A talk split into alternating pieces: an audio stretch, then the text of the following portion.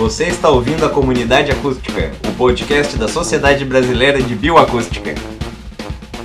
Salve, salve, sejam bem-vindos ouvintes. Aqui quem fala é Tomás, da Sociedade Brasileira de Bioacústica, e eu tô aqui com a Carol, nossa nova host. Bem-vinda, Carol.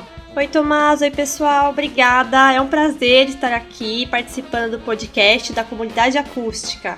Aos pouquinhos agora a gente vai se acostumando com essa dinâmica de papear entre dois hosts. Isso vai ser bem legal. Sim, acho que vai ser mais divertido, né? A gente vai se complementando, vai conversando. Então, Carol, agora que você tá entrando aqui com a gente nesse nosso universo, se apresenta um pouco, fala um pouco de ti, como é que foi a tua história, como é que você entrou na bioacústica. Ai, vamos lá, né? A trajetória é bem longa. É, eu acho que ela começa lá na minha infância, na realidade, quando eu era pequenininha. E eu lembro de desde criança escutar fitas é, no carro que a gente tinha. Era uma Elba bem antiga.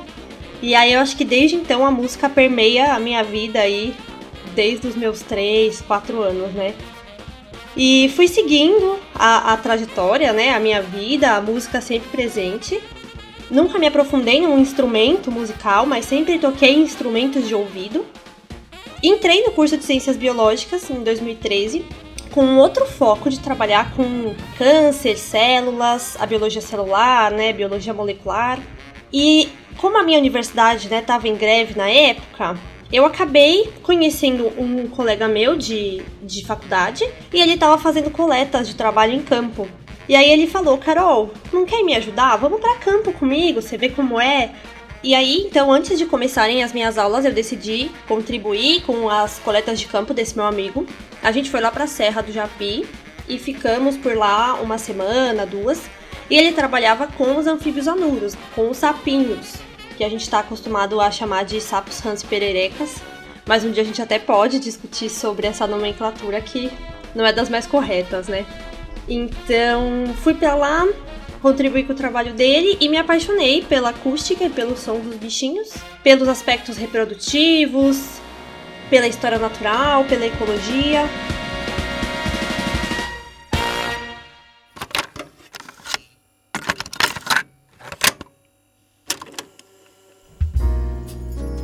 Quando tu tava indo para campo, o teu objetivo primário já era com bioacústica ou vocês estavam fazendo coleta assim em geral de anuros?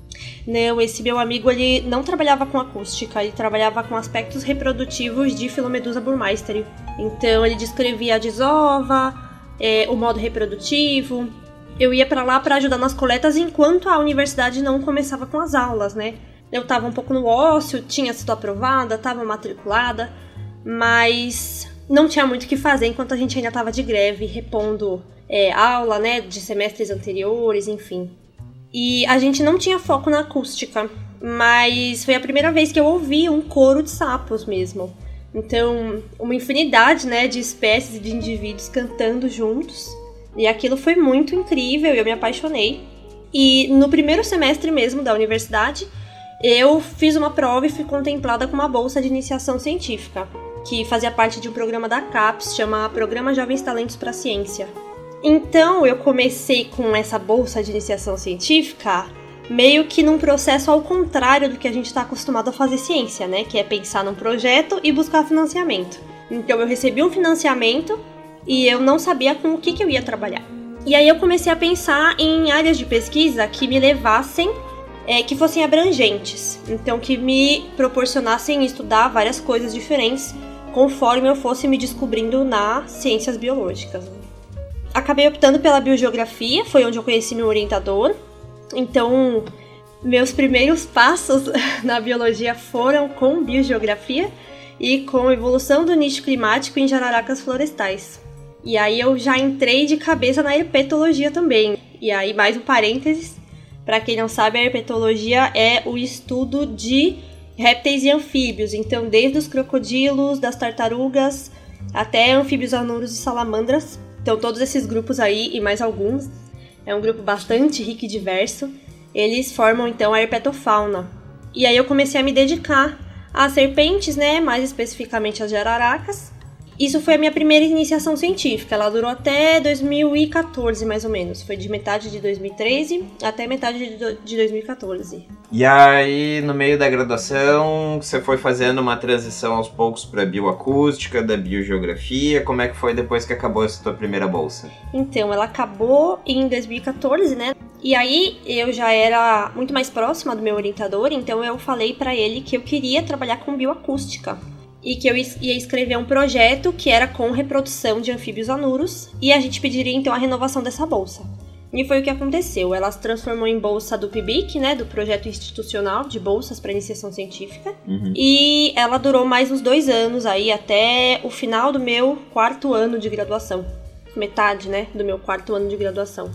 Nesses dois anos e meio, porque até eu defender meu TCC foram mais uns seis meses sem bolsa, eu só trabalhei com reprodução de uma comunidade de sapinhos lá da Serra do Japi também. E desenvolvi também um trabalho paralelo, né? Então, meu TCC foi com o que eu chamei na época de nicho reprodutivo. E conforme eu fui apanhando das revistas, né? Então você tenta publicar, voltam várias críticas, tenta em outra revista, mais críticas. E aí o trabalho foi melhorando e foi crescendo. E a gente percebeu que não era de fato um nicho reprodutivo. A gente estava olhando para aspectos do nicho acústico, né? Desses indivíduos da comunidade. Então eram 11 espécies de sapinhos era uma comunidade bem rica, a gente conseguiu coletar gravação para todos eles, então foi bem legal, um trabalho bem legal.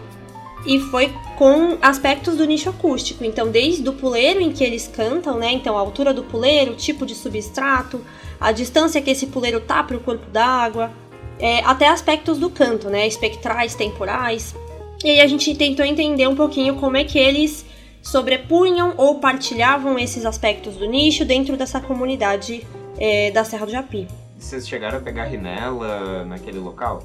A gente encontrou rinela ictérica e rinela ornata, mas bichos explosivos, né? Muito difícil de gravar. Isso que eu ia te perguntar, como é que você estava fazendo, se você estava usando monitoramento passivo, se você começou de outro modo, se você fez uma combinação de métodos, porque, por exemplo, esses bichos de explosão é muito complicado sair da onde tu tá, inclusive, para ir no lugar gravar, né?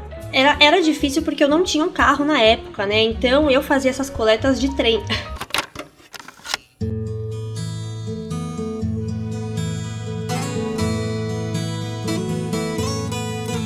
Eu pegava o trem aqui em São Paulo e ia até Jundiaí com todos os meus equipamentos e caixas de comida. Então era bizarro, porque eu conhecia muita gente no caminho que ia me ajudando a a chegar até Jundiaí. Em algumas chances, um amigo meu que morava lá na, em Jundiaí, ele me levava até a serra de carro da estação. Aí chegando lá em cima, eu andava um pouco mais de um quilômetro na serra, né? Então subidas e descidas, até o lago. E eu gravava esses indivíduos todos manualmente, com um gravador direcional. Como eu entrei na bioacústica meio que sozinha, e meu orientador era da biogeografia, eu, eu fui aprendendo na raça, né? Tentativa e erro. Eu ainda estava na graduação, eu não tinha feito uma disciplina de bioacústica, então eu nem conhecia o monitoramento passivo ainda. Eu não sabia o que eram gravadores autônomos. E aí a gente foi construindo dessa forma. Eu fui gravando manualmente os indivíduos por três noites, durante uma semana sim, né? Uma semana não. Então eu ainda tinha as disciplinas da graduação, então eu fazia aulas durante a semana. E fomos coletando assim, de forma manual. E aí os indivíduos explosivos, as espécies explosivas, a gente não conseguia captar, né? A gente captou na sorte, em alguns momentos do meu mestrado eu consegui registrar rinela ictérica, mas é uma coisa muito pontual. E aí, assim, o que, que tu considera que foi os principais achados ali da tua pesquisa, dessa inicial? Então, esse trabalho foi sendo construído depois que eu saí da graduação, ao longo de mais um ano, em que a gente enviava para as revistas, o trabalho retornava. É, ele foi aceito recentemente na revista Anais da Academia Brasileira de Ciências, então ele tá para sair. E a gente observou o que eu não esperava, inclusive, que é, é, basicamente uma não partilha de nicho, né? Então as espécies não partilham esse nicho e elas usam, por exemplo, cada dimensão de uma forma específica. Aspectos do sítio de vocalização do puleirinho, elas usam de forma aparentemente aleatória. E aí a nossa explicação é as comunidades da Serra do Japi e da Mata Atlântica, elas são muito diversas e muito heterogêneas. Então você tem disponibilidade de recurso e provavelmente você não tem uma competição que é, pressione essas espécies para ocuparem nichos diferentes. Então elas não partilham esses espaços porque não é um recurso é, finito, né? Então ele é abundante, ele é disponível.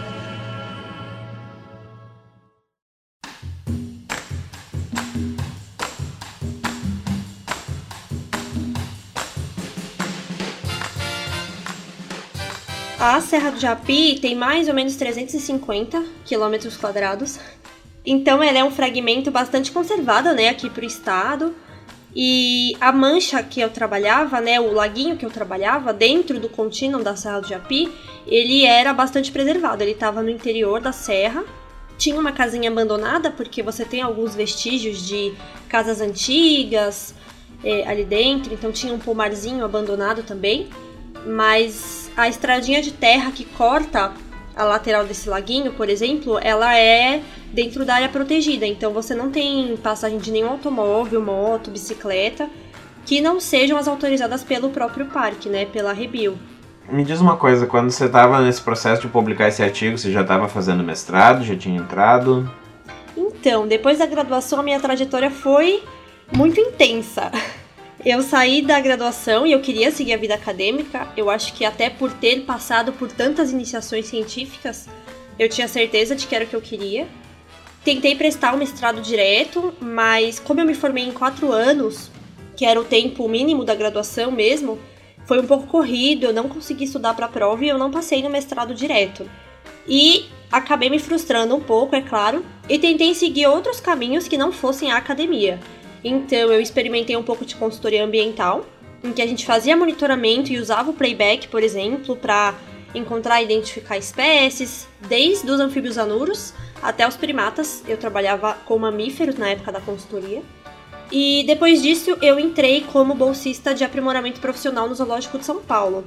E aí a trajetória foi completamente diferente. Então eu não trabalhava com acústica, mas você escutava os animais comunicando com você o dia todo, né? E aí, lá dentro do zoológico, eu tinha um plano de, no segundo ano do PAP, apresentar um projeto voltado para a bioacústica dos micos que a gente tinha lá no zoo. Eu acabei nem chegando a concluir o primeiro ano do PAP, porque meu orientador me ligou e falou para eu voltar para o mestrado, para eu tentar de novo, que a gente tinha um dinheiro para poder coletar em campo. Foi aí que eu decidi então fazer um projeto de mestrado só com acústica e com gravações direcionais, de novo, individuais, para anfíbios anuros é, da Mata Atlântica aqui do Sudeste. Então eu foquei na Serra do Mar, mas também fui para dois parques nacionais, né, o Parque Nacional do Itatiaia e o Parque Nacional da Serra da Bocaina.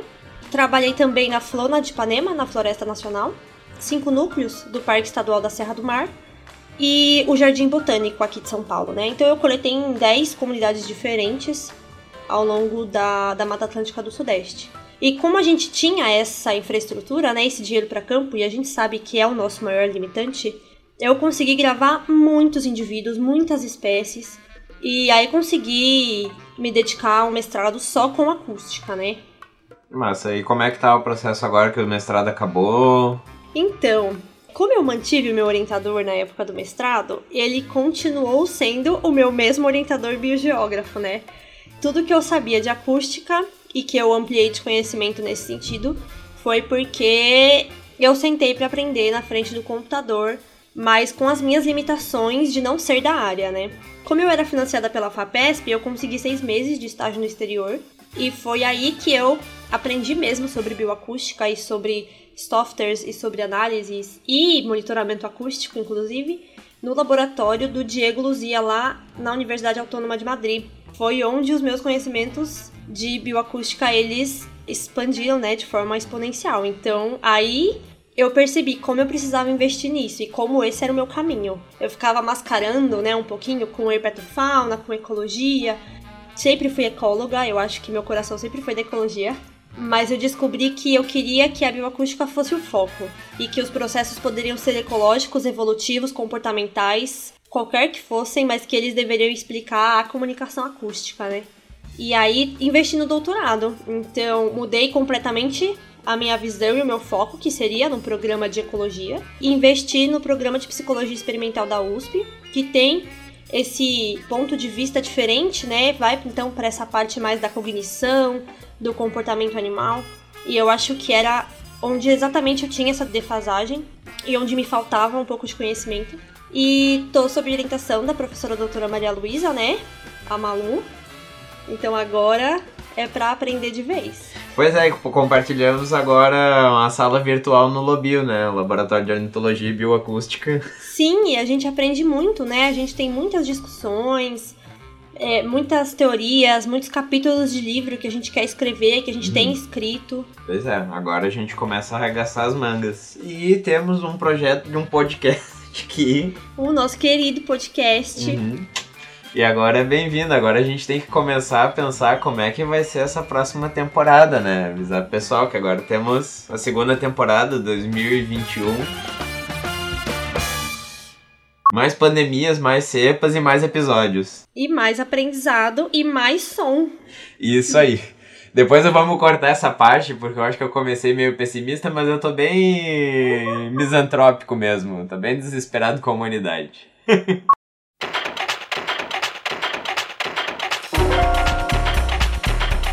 Eu acho que a gente pode se desesperar. Talvez as pessoas gostem de ver que o, o, as outras pessoas estão desesperadas, né? É, eu acho. Traz um pouco de sanidade ao momento, inclusive. Eu acho que a gente pode falar que o podcast é tipo um refúgio, sabe? É verdade. É um momento pra gente estar tá escutando uma galera que também é empolgada sobre o que a gente gosta de estudar. Exato. E também, assim, ah, a gente tá trazendo gente aqui pra gente, putz, fomentar todas essas coisas, sabe? Criar um. E se animar, né? Se animar, se animar mesmo, assim, porque, putz, é muito legal. Então, tanto que até próximo episódio a gente já recebe um casal muito querido e muito animado. Do que, que eles vão falar, que a gente pode até comentar disso. Eles vão falar sobre identificação visual e auditiva. Que o Fernandinho ele é ornitólogo, trabalha principalmente com identificação de aves. Hoje em dia muito para consultoria, muito para birdwatching, que é bem legal, né? Então até para o pessoal pensar que isso também é uma coisa que dá para fazer quando você conhece bioacústica, né? Ajuda pra caramba. E aí ele também trabalha como fotógrafo de aves junta as duas coisas. E a companheira dele, a Larissa, ela trabalhou basicamente a mesma coisa, só que com cetáceos. Com a baleia franca aqui. Também participou do projeto Baleia Jubarte, é um anjo de pessoa. Ai, demais. Sim, aí é muito legal porque eles tiveram essa experiência de pesquisa e de trabalho com tudo isso utilizando. A Larissa, ela teve um momento que ela estava trabalhando aqui na em Florianópolis, numa consultoria para dragagem de uma praia lá em Canasvieiras, né? E ela basicamente tinha que ficar vendo cetáceos, se eles apareciam perto da dragagem, né? E quando apareciam os cetáceos, elas faziam, pegavam e pediam. Para, golfinho! E tudo tinha que parar realmente, porque não dava pra dragar, né? ah, Fê! Tipo uma segurança dos golfinhos, cara. Que incrível! Mas então, e aí a nossa ideia vai ser fazer esses episódios regulares, mensais mais ou menos com essa duração de uma meia hora a uma hora, dependendo do tamanho do papo, da profundidade e o número de convidados.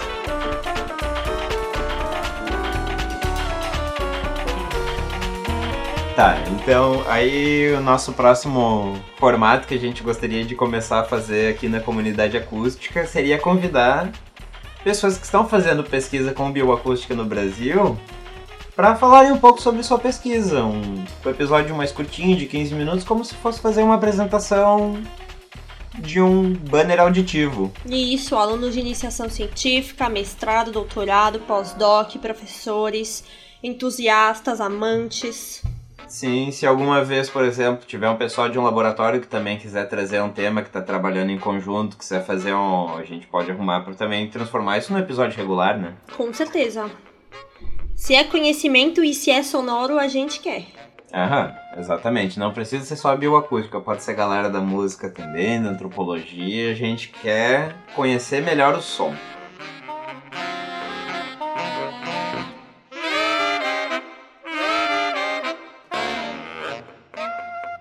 E um outro projeto que a gente gostaria de começar a tocar aqui seriam algumas conversas sobre protocolos, programas, equipamentos para pesquisa, o que, que dá para fazer, como transformar a bioacústica numa metodologia para aplicar na sua consultoria, como trazer ela para a realidade da sua pesquisa, por exemplo, de taxonomia ou de biogeografia.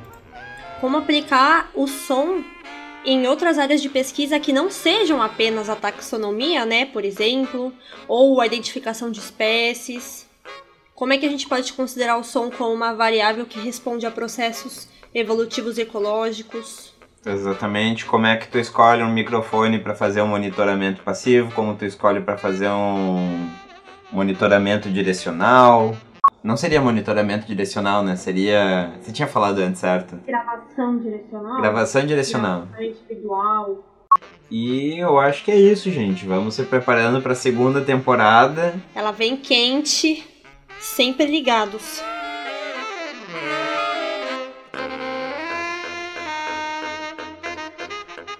Então, Carol, valeuzaço aí você tá entrando nessa empreitada para dividir essa caminhada, essa conversa toda. Tomás, eu que agradeço, eu agradeço você, agradeço todo mundo que escuta a gente. Eu espero que eu consiga trazer muita informação e que eu consiga aprender muito com vocês. É um prazer estar aqui.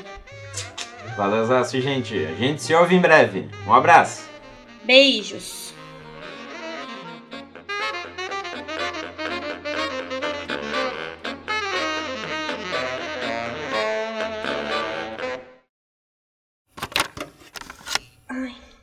Eu acho? Que eu tô falando muito né. Não, mas isso a gente corta depois. Ah, é? Ai, tá bom, tá bom. Nossa, tu tem que ver a proporção de nés que são cortadas em todos os episódios. É sério? Ai, que caos. Mas tá bom, então.